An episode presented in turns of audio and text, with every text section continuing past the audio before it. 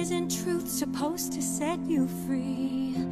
Well, why do I feel so weighed down by it? If I could show them everything I've seen, open their eyes to all the lies, then would they change their minds like I did? 在这个繁忙纷扰的世界里，每个人都有一本不为人知的故事。欢迎来到《走出森林》播客全新系列节目《我的天才女友》。这里是一个发现和讲述女性故事的空间，她们在生活的舞台上以各自独特的方式绽放着光芒。本系列不仅仅是故事的集合，更像是一座桥梁，连接着那些在平凡生活中展现不平凡魅力的女性。这里的每一位女主角都有着她自己的梦想和挑战，她们的故事或温柔或坚强。但都透露着真实与力量。我们在这里聚焦于那些未曾被充分诉说的女性经历，让这些故事的细腻与深度触动每一位听众的心灵。我们相信，每个人的故事都值得被倾听，每个声音都应该被珍视。我的天才女友系列希望通过这些故事的分享。激发女性群体对生活的新认识，对自我潜力的新探索。这里没有矫揉造作的口号，只有真实生动的故事和从心底流淌出的感动。在接下来的每一期节目中，我们将一起走进这些不平凡的女性的世界，感受她们的智慧、勇气和韧性。让我们一起倾听，一起感悟。感谢你的陪伴，愿这些故事能让你的每一天更加丰富多彩。大家好，欢迎回到我们的播客。这一期来聊一聊我们的一位同学瑞奇。我和瑞奇第一次认识应该是好几年前了，那个时候应该还是在本科的时候。当时第一次是在学校的大群里添加联系方式，然后请教了一些关于课程的问题。后面又陆陆续续问了一些其他的什么研究生推免的问题，可以说其实是由来已久的网友了。和他线上聊天的过程中，虽然没有那么频繁，但是感觉其实是一个很热心、很温柔、很爱鼓励人的人。但是同时又是条理满满，啊，干货满满，条理很清晰。所以跟他长期往往的日子里。虽然没有能跟他经常见面，但是通过他的朋友圈见证了他各种好玩有趣的人生经历。这次想起来跟他聊聊，其实正好跟我自身的经历有关。我最近正在经历经历秋招，然后也算是秋招的尾声了。而他在今年秋招中获得了很好的战绩，因此。我觉得今年参加秋招的人应该都能感同身受，知道这是怎么样的含金量和实力。所以这一期我们想借着这个热点，和瑞奇一起来聊一聊秋招，当然也聊一聊关于人生的规划和人生的意义。然后我们这次就欢迎瑞奇，就首先可能问一个我感觉每一期嘉宾大家都会聊的暖场话题吧，就是如果你能选择三个词来形容如今你自己的样子，你会选择哪几个词？然后可以告诉我们一下简单的原因，或者为这三个词编一个小故事。嗯，好的。其实这个问题就是感觉整个秋招阶段一直在被问啊，就是很多面试都会问到说你怎么用三个字介绍你自己，或者说很多求职辅导也会说你可以用这样的一个模式去介绍你自己。然后我刚刚其实这个问题仔细想了一下，就是如果要抛却所有之前在面试的时候加在自己身上的那些关键词之外，如果我自己真实自己是什么样子的，我觉得三个词的话，第一个词可能应该是充满欲望的，因为我自己本身是重文系学生嘛。然后我朋友曾经讲过一句话，他说他觉得喜欢文学的人其实都是就是在生活中的欲望没有被满足，因此他希望在文本中找到更多的欲望的那种填充体。然后我觉得自己无论是精神方面的欲望，还是比如说像是食欲啊，其实都是一个很爆棚的人。然后因为有欲望，所以说会对很多事情有自己的兴趣和追求。所以我觉得，就是首先的话，第一个就是充满欲望的人。然后第二个词的话，应该算是一个非典型人格。就是可能我呃，大家一般会给自己贴很多标签，比如说什么中文系学生呀，啊什么什么快销人啊什么。但是我感觉就是很多时候我会发现自己会有一种想法，就是我不希望用这些标签去框定住自己。我希望自己不仅是做一个这样典型的一个人，而是在这些标签之外会有一些自己不一样的点。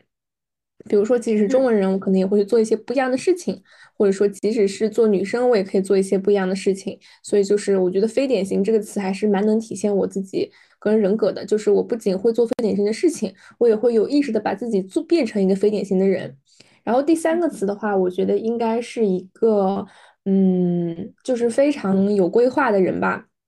因为我自己的 MBTI 人格其实是 ESTJ，然后我觉得其中可能最幸福力的部分就是 J 的部分。我自己是一个就是会提前焦虑，所以会有很多事情都要长期做规划的人，所以我觉得我应该是一个蛮有规划性的 J 人。然后这个就是我的三个呃自我介绍的词。嗯，很感谢。然后我刚刚也从你介绍中听出来了，真的是一个很有逻辑的人。感觉听你讲的很清楚，就大家可以在脑子中梳理出来这大概这三个印象，然后就是不给你贴标签的去来认识一下自己，就像你自己说的，做一个非典型的人嘛。然后就是因为我们这期可能先是聊聊秋招，然后再聊聊一些其他的，所以我们首先先进入干货的部分。可能接下来会我会集中的问一些大家可能会想到的关于一些秋招的问题，然后也很欢迎分享一下你的个人经历。就是最先开始可能想问问，呃，你可以分享一下你秋招目前为止的一些战绩和情况吗？嗯，好的。我感觉就是，呃，总结来说，其实今年秋招还是收获了一个我预想之外的比较好的一个结果。然后我总共是有拿到十个 offer，然后它其实遍布在像互联网、快销以及一些其他像奢侈品或者是物流行业这样领域。然后，呃，我应该是最后拿到，也是我觉得最好的三个，分别是宝洁 CBD，也就是客户发展部的 offer，然后呃，联合利华的 marketing，还有这个欧莱雅呃兰蔻品牌的 marketing 的 offer。然后除此之外呢，我也有拿到像是呃美团、京东、呃顺丰，然后淘天以及这样一系列的这个互联网公司的 offer。然后除此之外呢，其实在这过程中，然后我也有拿到很多呃比较大型的管培生的桌面，比如说像是京东 TT 的桌面，然后百度管培生的桌面。然后虽然最后他们因为某一些原因没有拿到 offer，但是其实也是让我开拓了对自己的一些认识，我觉得都可以把它列入到我秋招的成绩里面去，大概是这样子的。首先我要代表所有人和我自己。给你来一个大大的祝贺，真的你实在是太厉害了。然后听你这些战绩，感觉你今年秋招应该也是可以拍一期综艺的那种，呃，乘风破浪的秋招人，很有意思。然后也看你，因为拿到的投的行业和拿到的 offer 也都是分布于不同各种各样的行业。想问问你在秋招一路上有没有遇到一些有趣的不寻常的人或者是经历，你觉得很有意思，可以在这里跟大家分享一下的吗？嗯，有的。那我可能先从介绍我自己秋招的缘起开始吧。就是其实我的秋招可能跟一般同学可能还不太一样，因为我是非常非常早在规划秋招这件事情。大概的话，我是从就是今年的三月份开始，从投这个 summer intern 开始就开始再去做这件事情了。然后之前是非常希望说能够通过 summer intern 把我的秋招落定。因为我自己知道我自己是一个会超前焦虑的人，所以我不希望有这么长的时间节点都在一个不确定的状态中。然后当时暑期的时候有去到雅诗兰黛去做他们的 summer intern，但是非常不幸运的事情就是在所有人，包括我自己都以为一定会转正的时候，最后这个转正的机会没有给到我。然后我当时就是有被刺激到非常非常痛苦。然后当时大概是在八月三十号知道没有转正的消息，然后八月三十一号坐在工位上，我就已经开始。投递这个秋招了，然后也是因为这样子的一个事情，让我忽然意识到说，其实秋招有非常大的不确定性，尤其是因为可能今年的形势非常，就是呃局势很难，所以说这种不确定性会会被进一步放大。然后作为可能在所有这个局势里面的每个个体，每个人都会受到一定的影响，就是可能你以为的结果，其实它不一定会发生。所以我当时想的办法就是用更多的数量去消解这种不确定性。嗯，比如说，当我可能投十家公司的时候，会有五家是因为不确定被 pass 掉。那我觉得我可以把整个样本容量扩大到一百，这样子的话，即使会有一些公司因为各种原因把我 pass 掉，我也可以有更多的机会。然后我当时大概是在求期不转正通过之后三天之内，然后我去列了一个表格，分了三个维度。第一个维度是就是主投的快销公司，然后我会去列一个表，包括投递时间、投递进度以及一些注意事项。然后第二个表是互联网公司，这个算是快销之外的另外一个领域，然后把会列一个表放进去。然后第三个的话是一些其他公司，比如说包括一些物流公司、车企，然后一些传统的化工行业啊，包括一些外企或者是一些国企，我都会放进去，然后做了这样的一个表格。然后大概我是在随后的一个月，也就是整个九月份之内投递了超过一百份简历，去完成这样一个表格。然后后面也是会有碰到很多很多场面试。然后我前两天算了一下，大概是最最终面了五十四场面试这样子。然后在这过程中，当然会碰到蛮多有意思的人跟事情。然后我可能想首先分享一些有意思的人吧，就是呃，我不知道这个是不是一个普遍现象。然后就是我会发现很多人他们都会有自己的秋招搭子，然后我自己也是有我自己搭子的。就是我们当时有一群喜欢 marketing 的人，就建了一个小群。然后我们平时会在里面去做一些面试 mock，或者是可能会分享一些小红书或者是其他媒体上看到的一些营销案例，然后去做分析。然后中间其实我有碰到一个嗯很好的朋友，然后他的名字叫 Larry，可能可以分享一下。然后他自己其实是美本美硕，但是他其实非常喜欢 marketing。然后因为疫情的时候他又回国一段时间，他又通过这段时间在国内积累了很多 marketing 的这个经历。然后可能就是跟我们喜欢的那种刷简历不同，他其实是会去很多很多不同的公司去做这个实习，包括可能一些本土的奶制品公司，包括一些海外的这个呃婴儿用品公司，甚至是像我们平时说的像安利这样的一些，就是可能非常规的快销公司，他都会去做实习，然后会去探求不同不品类的一些事情。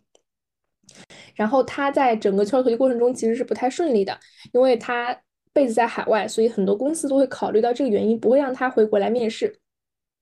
然后我对他印象非常深刻的一个点是，他是一个非常非常会在短期之内自我学习的这样一个人。就是当时的时候，我跟他一起有收到了欧莱雅的面试，然后给他分配的是一个，嗯，就是非常非常专业化的一个眼影品牌。这品牌可能本身就是在美妆圈内比较知名，但是圈外不太知名。然后他本身是一个不会化妆的人。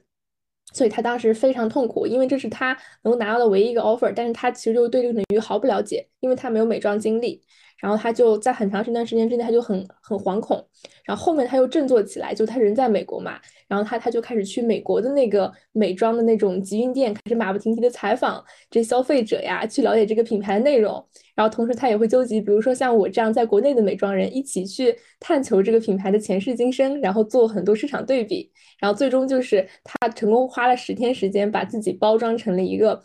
对美妆非常非常懂，对眼影有自己看法的这样一个人，然后成功拿到了这个 offer。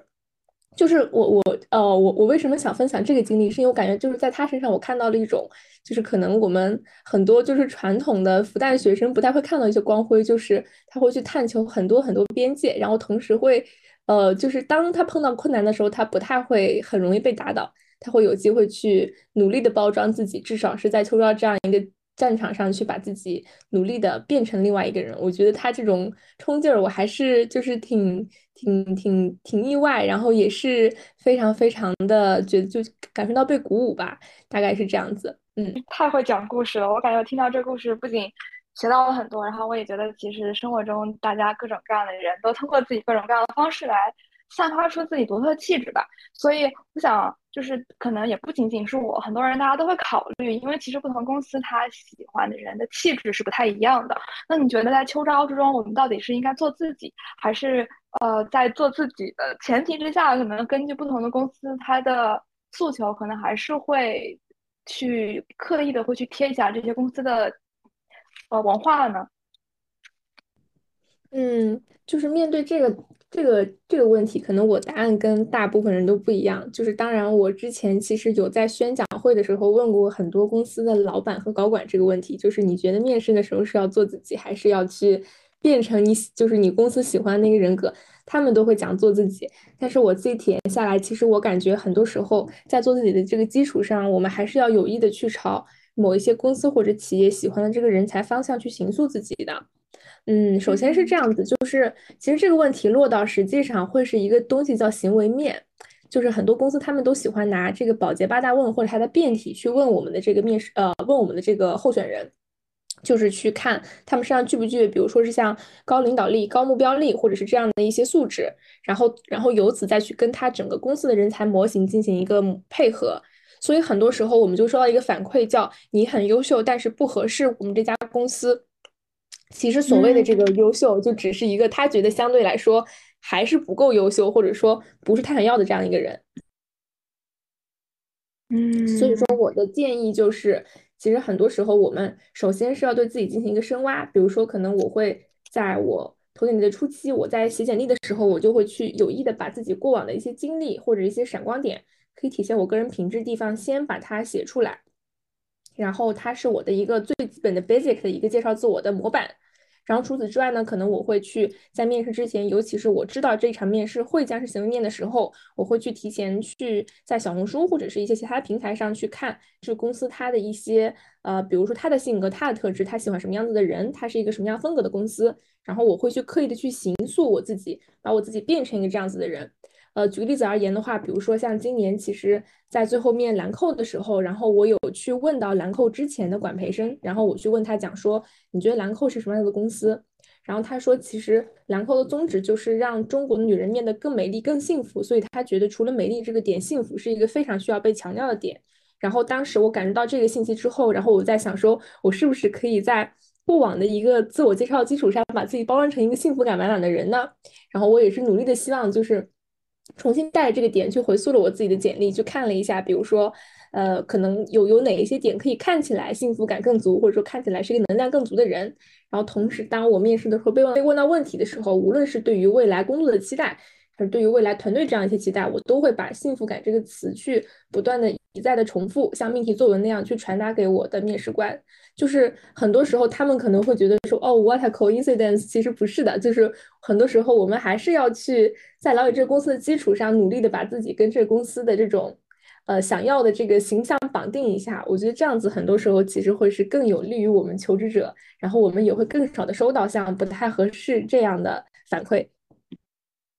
嗯，我觉得你说的这个很有道理。很多时候，我们还是要从各种各样的方面去寻找，呃，这个方面答案吧。就像我们不仅仅要问公司的高管，我们也要去，比如说问问这个公司正在工作的人，还有看看怎么样通过其他的方式去倒推。然后你刚才也有讲到一起秋招搭子，然后还有或者是深入一线去做消费者访谈，还有自己去呃了解一下公司的偏好。那你觉得回头你今年差不多走到现在秋招历程，你觉得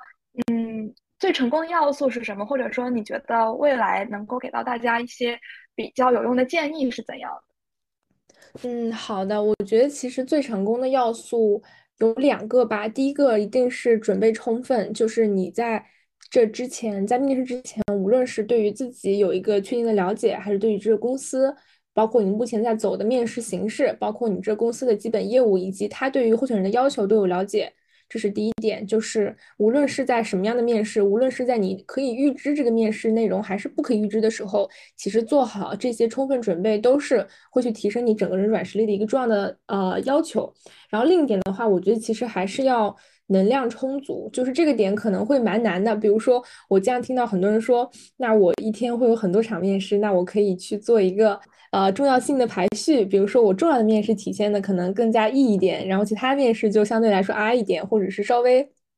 看起来没有那么精力充沛。但其实这样子很多时候会丧失掉很多机会。然后我之前有收到一个非常 positive 的反馈，是我的朋友跟我说，感觉看到你的每一场面试都是非常非常精力充沛的。然后我觉得就是，尤其像是一些比较长，比如说像是一天之内走掉很多轮面试的这种公司，其实它很多时候要保要看的就是你整个候选人的精气神儿。就是可能对于我们整个候选人来说，当然经历每天高很多的面试是一件非常非常反人性，也是非常反生理性的一件事情。但是很多时候，就是作为其中的一个个体，我觉得还是要坚持一下，一定要把最好的一面展现给。这个无论是面试官还是我们的一起面试的人，我觉得是这样子。然后这两个应该也是我，呃，在面试中我觉得比较重要的两个因素。第一个就是一定要准备充分，不打无准备之仗；第二个就是一定要保持精力充沛，至少在面试场上，你可以要把最好的一面展现给别人。嗯，你说的太有道理了。然后我觉得秋招这一块，接下来我觉得我们从这短短的刚才聊了这么多，我觉得已经可以从中抓取到很多很多重要的信息点，然后分享给我们也好，分享给在听的人也好，我觉得都是很好的一次。呃，不管是你已经经历过秋招一个复盘，还是你要即将经历秋招的一些准备，我觉得都是很实用的干货的。然后接下来可能要聊一聊，因为秋招之前。我们可能还是有一个很长的准备秋招的这样一个，其中包括但不限于就是给我们的简历上跟专家哇。那你就是有什么，就是你大概是有没有一个明确的时间点，想要说你想要专注于哪个行业、哪些赛道，然后会不会有意识的去慢慢积累实习经验呢？这个其实是有的，然后我基本上可以说是花了将近一年左右的时间去找准赛道，并且在这个赛道里面去积累了一个比较垂直化的呃实习的经历。然后这故事可能要从比较久之前开始讲起，因为我之前本硕都是在复旦读的嘛，然后之前可能甚至于在研一之前，我都是在一个犹豫要不要读博，因此没有完全去准备就业的一个状态里面去的。然后可能我最早的第一份实习是在我。呃，大四确定拿到了保研的这个名额之后，然后我去找了一家四 A 的 PR 公司去做了这样子一个公关实习生的岗位。当时其实主要也是主打那种，就是我体验，然后并不是真的在工作的状态。然后我大四的暑假，也就是毕业之后的暑假，我去这个哔哩哔哩做了一份热点运营的工作。其实这份工作也是去主打，就是熟悉一个互联网的圈子，但是也没有学到什么东西。然后这就是我在之前的一些算是尝试吧，也不算是实习。然后我真正的开始有这个想法说要去秋招，其实是在我研一下的时候，也就是在应该是去年的春天，那个时候正好面临上海疫情嘛，就是可能是因为当时在封校，然后面临着一个无论是精神还是这个物理空间都是非常局促的这样一个状态，然后我就会有很多时间去反思自己，然后也会对未来有一些焦虑。就是可能从这个时候开始，我意识到说，我可能是一个，就是至少目前来说，我觉得我对物质是有需求的，单纯的学术上这样的精神追求是没有办法满足我自己的，所以我我就做决定说，我或许想要去就业，但是我可能这个就业范围不仅限于我们中文系的那些，比如说像是考公，呃，去国企做文员，或者是去做做传统媒体，或者是去做这个嗯老师这样子的一些方向，我会想去探求一些别的方向。然后当时我当时做的第一个尝试是，我去参加了一个贝恩杯的这样一个咨询商赛，因为当时我一开始想去的方向是咨询，但是我因为没有相关经历，找不到这样的一个入口。然后我通过这个商赛之后，我发现其实咨询还是蛮有意思的。但是可能我在里面最感兴趣的部分还是那些跟市场营销相关的部分，因为当时我们要为一款产品去设计它的一个从这供应链到工厂呀，到后续营销呀、产品这样子的一系列的一个方案。然后我负责的就是这样子一个后端的营销方案。我发现我对这部分非常非常感兴趣。在这之后的话，我也有去试过一段非常短的咨询的实习经历。发现很痛苦，就是完全我觉得我自己其实这个人跟咨询这个行业可能是不相适应的。相比那种比较高屋建瓴的一些战略或者是规划，我更喜欢做那些比较落地的，同时可以看得到结果的这样一些领域和行业。所以说我当时可能真正意义上第一段实习就是在这之后发生的，就是我当时有去投递很多公司，然后我选择第一段是在 LVMH 旗下的一个腕表的品牌去。做高奢腕表市场部的工作，同时也会兼顾他们的这个呃销售呀、PR 呀，以及这个 CRM 这样一些工作。然后当时这样的功能，其实它一方面是让我去熟悉了整个市场部是怎么运作的，另一方面它本身也是一个足够 big name 的一个呃公司，所以说它可以帮我去。背书主要是这样的一个想法，然后在这样的公司做三个月之后呢，我发现他们因为整个高奢，它可能它的整个头脑的核心还是在 global。那我作为中国总部的人，尤其是作为一个 intern，其实到整个价值链里面比较有价值的部分，所以我还是想去一些可能可以发挥更多自主性的地方去实习。然后我第二份实习选择的是在这个欧莱雅旗下的巴黎欧莱雅去做他们这个美妆的产品营销实习生。然后通过这一段实习，可能也是。我积累了非常非常多，作为一个产品营销的人，如何去做前端跟后端的工作，如何在比如说像是双十一或者是情人节这样大的节点去做这样的很多事情，怎么触达消费者，怎么去完成后续的这样一个购买链路，我觉得都给我进行了一个初步的商业化思维的培训吧。然后在这一段之后呢，然后第三段实习，我选择的是在百威这样一个企业去做它品牌部的 social and digital 的工作。当时选择这一部分，其实是考虑到说我希望我可以通过。这就是短短的一年时间，尽量接触到不同的品类。那可能前一段已经有做过高奢跟美妆了，我希望第三段可以做一做接地气的工作，所以我选择了一家啤酒公司。然后这家公司里面，其实我做的事情是比较接近于 branding 的，就是在我们不考虑预算的情况下，我们可以如何把我们这个公司的形象，把它塑造成一个更加前前进、更加前卫、更加贴近我们年轻人这样一个形象。主要做的是这样的创意工作。然后我最后一段实习的话，其实就是今年暑假的时候，在这个 Tom Ford 去做了，也是一个美妆的产品营销的这个实习生。然后当时有接触到香水。跟这个眼影这两个品类，然后我有就是作为这个项目的负责人去负责到一部分事情，然后这个就是我的四段经历。我觉得总结来看的话，其实他有，其实就是他他其实有去完成我在这一年之前去给自己定下的目标，也就是说，一方面积累经历，然后把它讲成一个比较好的故事；第二点就是它其实足以让我在。就是对快销这个行业进行一个初步的了解，因为你看有前端的工作，有后端工作，有比较高奢的东西，有比较大众化的东西，然后有不同的行业跟品类，然后希望说通过这样一个过程去积淀我自己的一些东西，同时让我确定说我是不是真的适合快销，它是不是真的适合我，以及我未来是不是有机会可以在这个领域去做更长的，呃更深入的这样工作，我觉得大概是这样子的。嗯。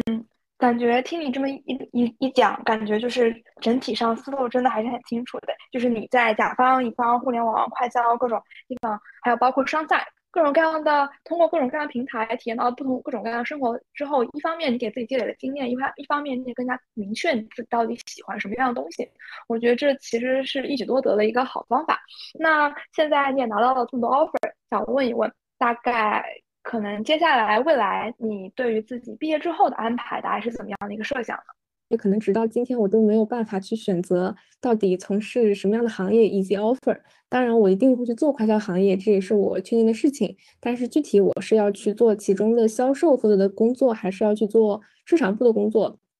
可能这个是我目前还在去纠结的部分。就是诚然，我觉得 marketing 有很多很多可以发挥创意的地方。会有很多机会，尤其是可能在像兰蔻这样一个非常有预算的公司，你可以有很多空空间去做非常非常多的花样，去触达消费者，去传递整个品牌形象。但是可能很多时候我也会想到说，是不是在我的这个职业初期，如果我去接近更多生意的部分，去知道一个产品，它在落定到货架上之后，后续是怎么卖的，会不会这样的一个机会会更？更有利于我未来的发展呢，所以这个是我还在去想的问题，就是究竟是要去做销售的工作，还是要去做 marketing 的工作？但是我觉得我未来的规划的话，确定而言，第一点我会希望在快销行业去深耕，可能甚至于未来十年之内，我都会想在这个行业里面去继续做。然后第二件事情是，我觉得我给自己的规划，如果说用一年跟五年来说的话。希望我一到两年之内，首先我可以在某一个区域的岗位里面去做一件事情，就是我一定要去做观察者，我要知道我这个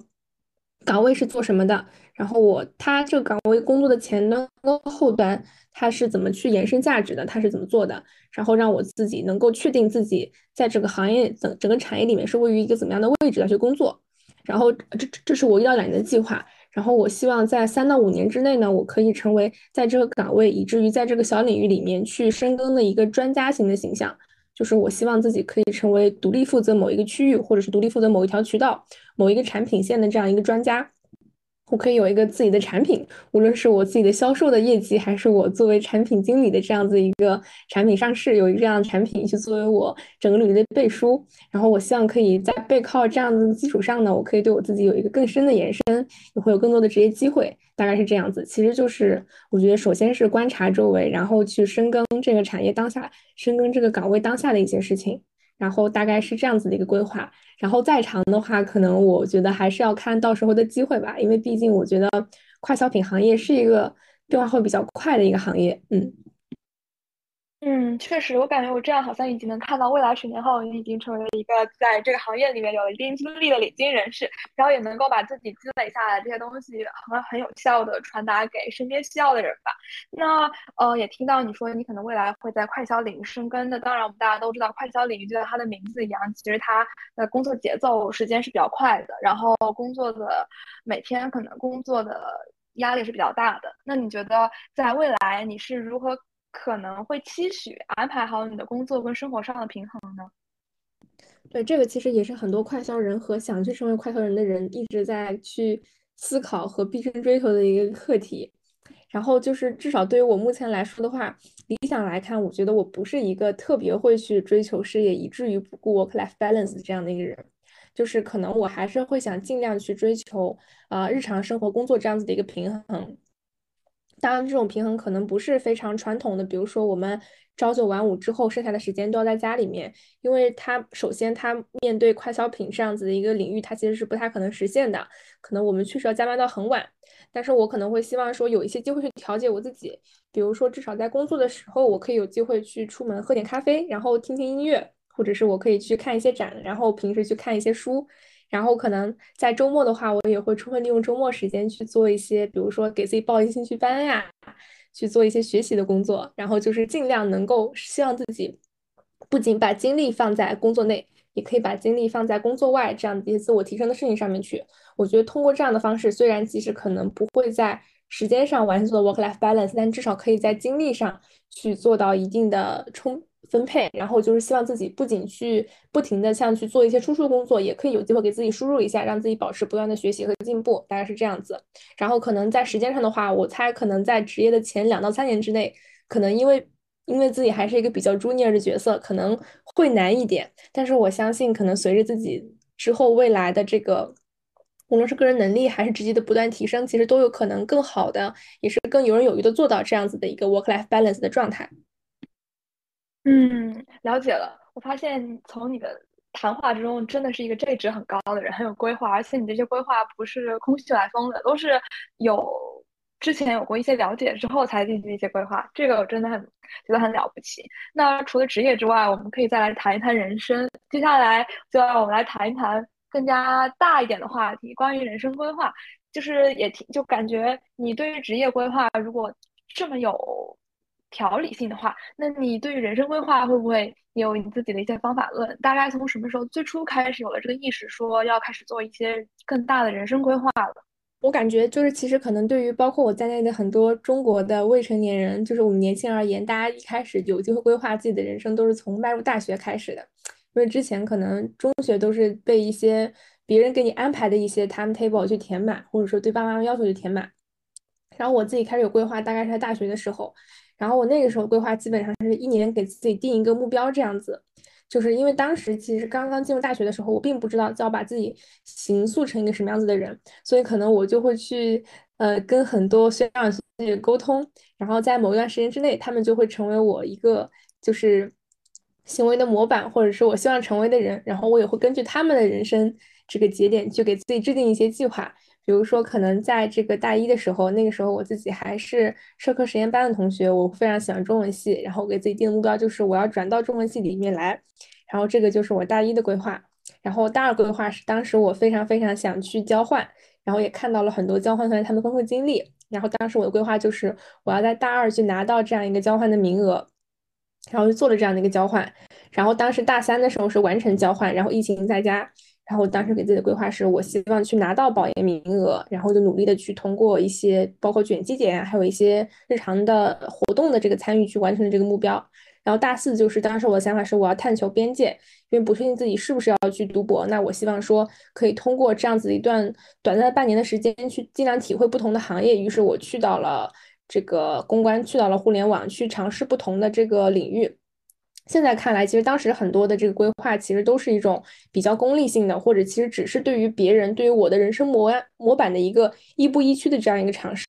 但长期而言，我觉得它其实有培养我的规划意识。就是我其实不是非常非常 J，我真的不会做到，比如说每天都按时起床或者怎么样子。但是我觉得至少在当你对于某一件事情有了一个比较足够清晰，而且是欲望足够强烈的这样的一个追求之后，你就会努力的，至少在你每天的时间之内，为你这个目标安排出一些时间来。我觉得这个就是我一开始去做做规划的这样的一个开始的雏形吧。嗯，看来你不仅。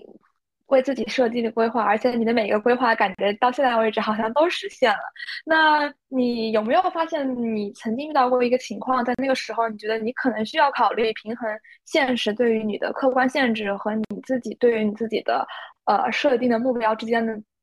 张力呢？有的，嗯，这个张力可能最最最集中体现，其实在我大二的时候，因为我就是。呃，就是我其实可能我的整个本科阶段，我都有一段不算实习的体验吧，就是我之前有机会在我们这个呃萌芽杂志社里面去做这样的实习编辑的工作。然后因为我当时转到中文系之后，我是非常非常想要继续去做跟文字相关的工作，无论是去做学术，还是去做像是编辑、出版呀这样的工作。所以当时我非常珍惜这样的一个机会，然后也非常享受。然后它对于我而言，也是一次真的可以去做文字工作，同时可以去探求这个文字创作领域的这样一个很好的机会。然后当时我自己的理想就是说，我非常希望未来也可以成为像他们一样的人，成为一个职业的文学编辑，然后去跟作者沟通呀，去参加一些文学集会，去做一个这样子的文学的基础工作者。然后当时，但是后面我发现一件很严苛的事情，就是其实可能有一些物质条件的限制，比如说他们的工资其实没有太高，所以说，如果我选择这样的工作的话，那可能未来，比如说在五年、十年之内，可能我无论是衣食住行都不能够得到很有效的保障。那这可能至少是跟我最基本的一个人生规划是会相违背的。然后当时就很痛苦，可能是我第一次意识到，说我自己选择的这样子的一个专业以及未来发展方向其实跟我长期大背景的一个物质保障是完全处于一个矛盾的阶段，他们两个是不可能调和的。然后我就会自己很纠结，因为一方面我已经把自己的人生价值赋予在了一个这样子的非非常具体的事业上，另一方面我知道它跟我自己的其他规划是完全不可能兼并的。然后当时就非常非常痛苦，不知道怎么办。这种痛苦，这种矛盾可能一直持续到了我就是读研的时候，直到我后面可能找到了第二个人生出口，就是第二种机会，我才去逐渐的去消解这种矛盾。但是时至今日，它可能依旧是我会在潜意识里面考虑的一个事情，就是说，其实很多时候，真正想追求的事情，可能跟自己实际要做的事情还是不一样的，还是会有一些预期的 gap。嗯。很有意思，我觉得跟你聊天真的收获很多，就是也看到了你刚刚说你可能对于很多东西你都有自己的明确的规划，然后当然你也不是说完全一个墨守成规，就是一个什么东西都需要遵循一个很严苛标准的人。那你觉得是不是给一个比较有？执行力的人生规划能够增加你人生的幸福感，还是你觉得其实把一些东西保留它的神秘感，也能够给你带来一些意外、意料外的惊喜？嗯，因为我自己觉得，就是自己在行为惯性上已经是一个 J 人，我其实很多时候很难说对很多事情我去保留神秘感，不打破它的那个面纱。是我自己想来，我觉得其实就是如果有机会再试一次的话，我觉得。保留很多事情的神秘感也是一件很好的事情。这个经验可能是从我男朋友身上得来的，因为他其实算是一个没有那么 J 的这个人，就是他也会有长远目标，但是他不会把它非常具体的落实在每天的事情上。他可能相对而言，他是一个比较达观的这样一个 J 人。很多时候他做事情就是他会有追求，但是他不会特别详细的了解，他只会去依着关系去做。然后当他碰到，就当他真达目标这这一天的时候，他才会去看到说，哦，我目标是什么样子的。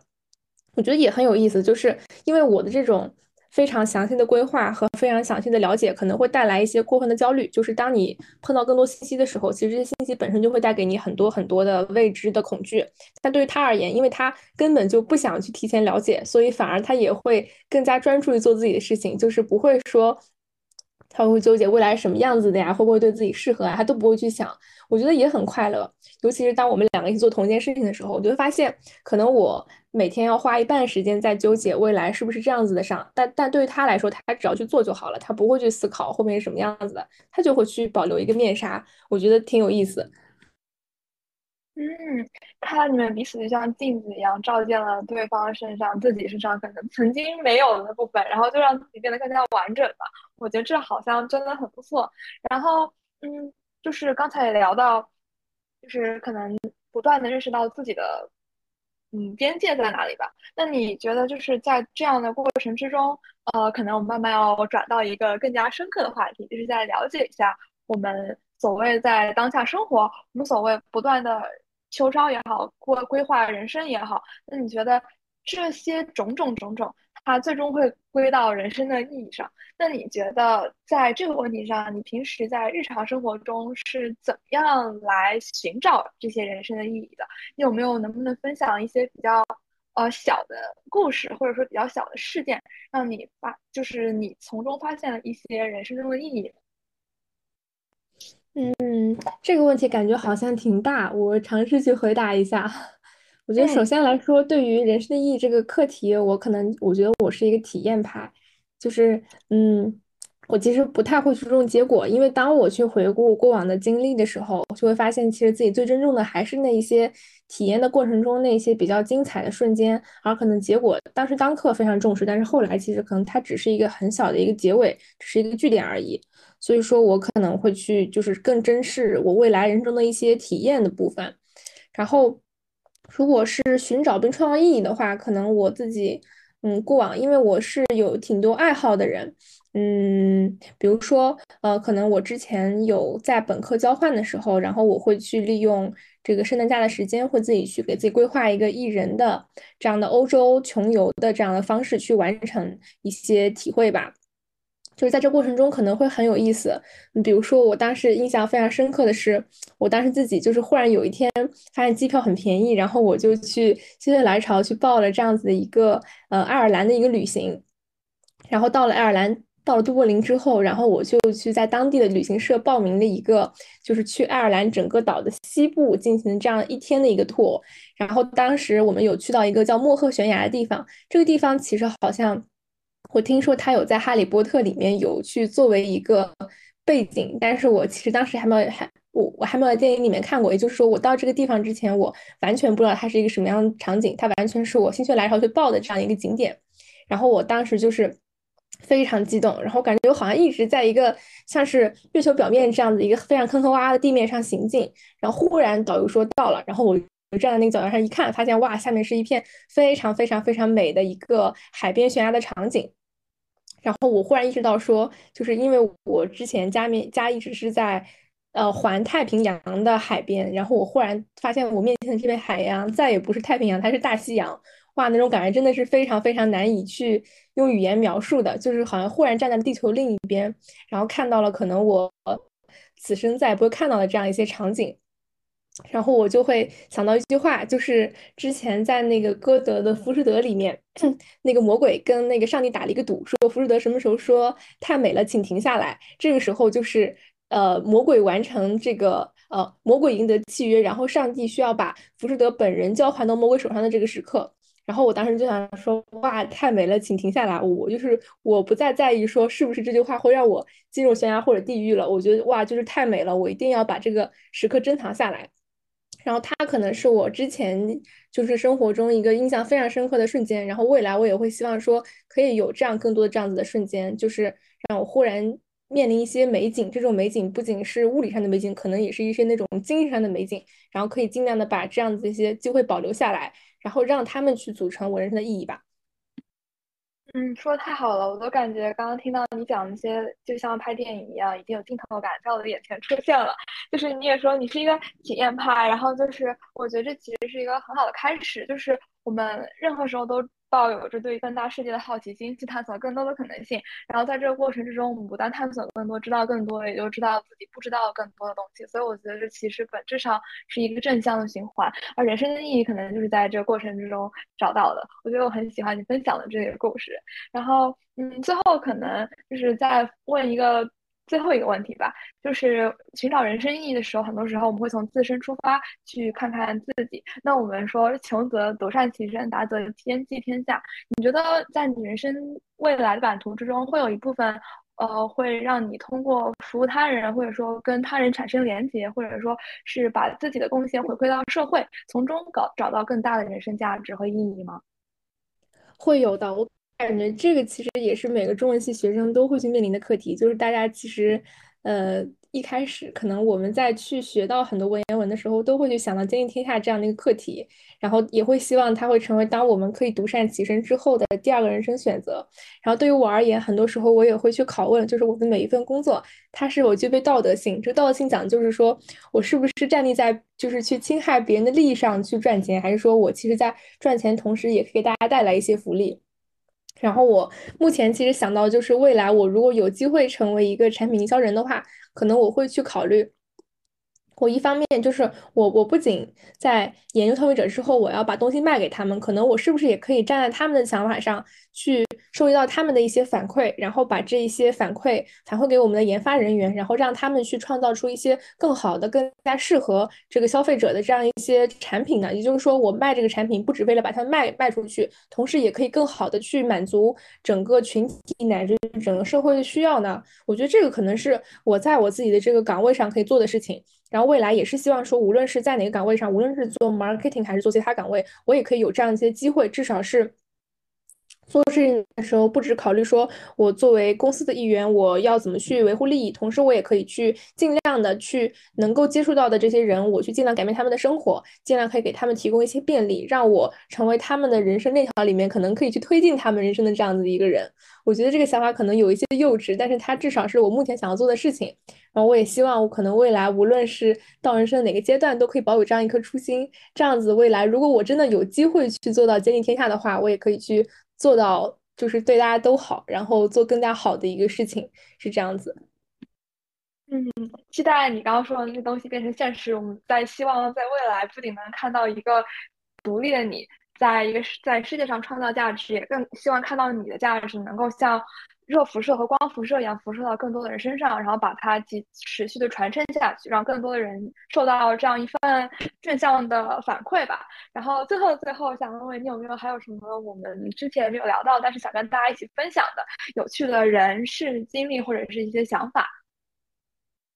嗯，暂时没有了。然后还是想感谢，就是你们给我这个机会，让我们一起去做一次这个天才女友，因为我觉得就是。其实，在未过往的很多经历中，无论是校园经历还是实习经历，可以看到，在各行各业都有这样的一些女性，她们身上会有非常非常多的闪光点和精彩的部分。然后，我希望可以作为其中的个体，把我自己觉得值得分享的部分体现出来。然后，也期待在这个栏目里面看到更多大家体现自己的一些闪光点和精彩的部分。嗯，今天和瑞奇的深入交谈，就像在一片纯净的湖水中投入了思想的石子，溅起了涟漪。引发了我们对人生规划和意义的深度思考。无论是在秋招的战场上锻造意志，还是在日常生活中寻找生命的闪光点，瑞奇用他的经历告诉我们：生活不仅有目标和计划和追求，更有在过程中找到快乐和意义的重要性。他的故事，他的智慧，无疑将成为很多人心中的灯塔，照亮前行的道路。感谢瑞奇。也感谢每一位聆听这段话的朋友，让我们继续携手前行，在未知的旅途中探索、发现，最终找到属于每个人的生命之光。我们诚挚邀请你继续关注我的天才女友，在接下来的节目中，我们还会带你走进更多非凡的女性，一同感受她们的智慧与力量。我是尤佳丽，感谢你的倾听和陪伴，希望这些故事能够丰富你的生活。给你带来思考和灵感。感谢你收听《走出森林》，继续书写属于自己的精彩故事。我们下期再见。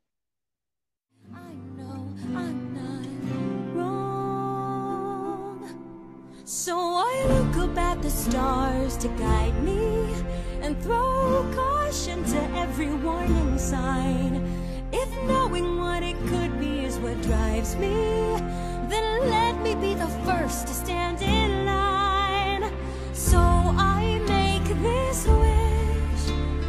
to have something more.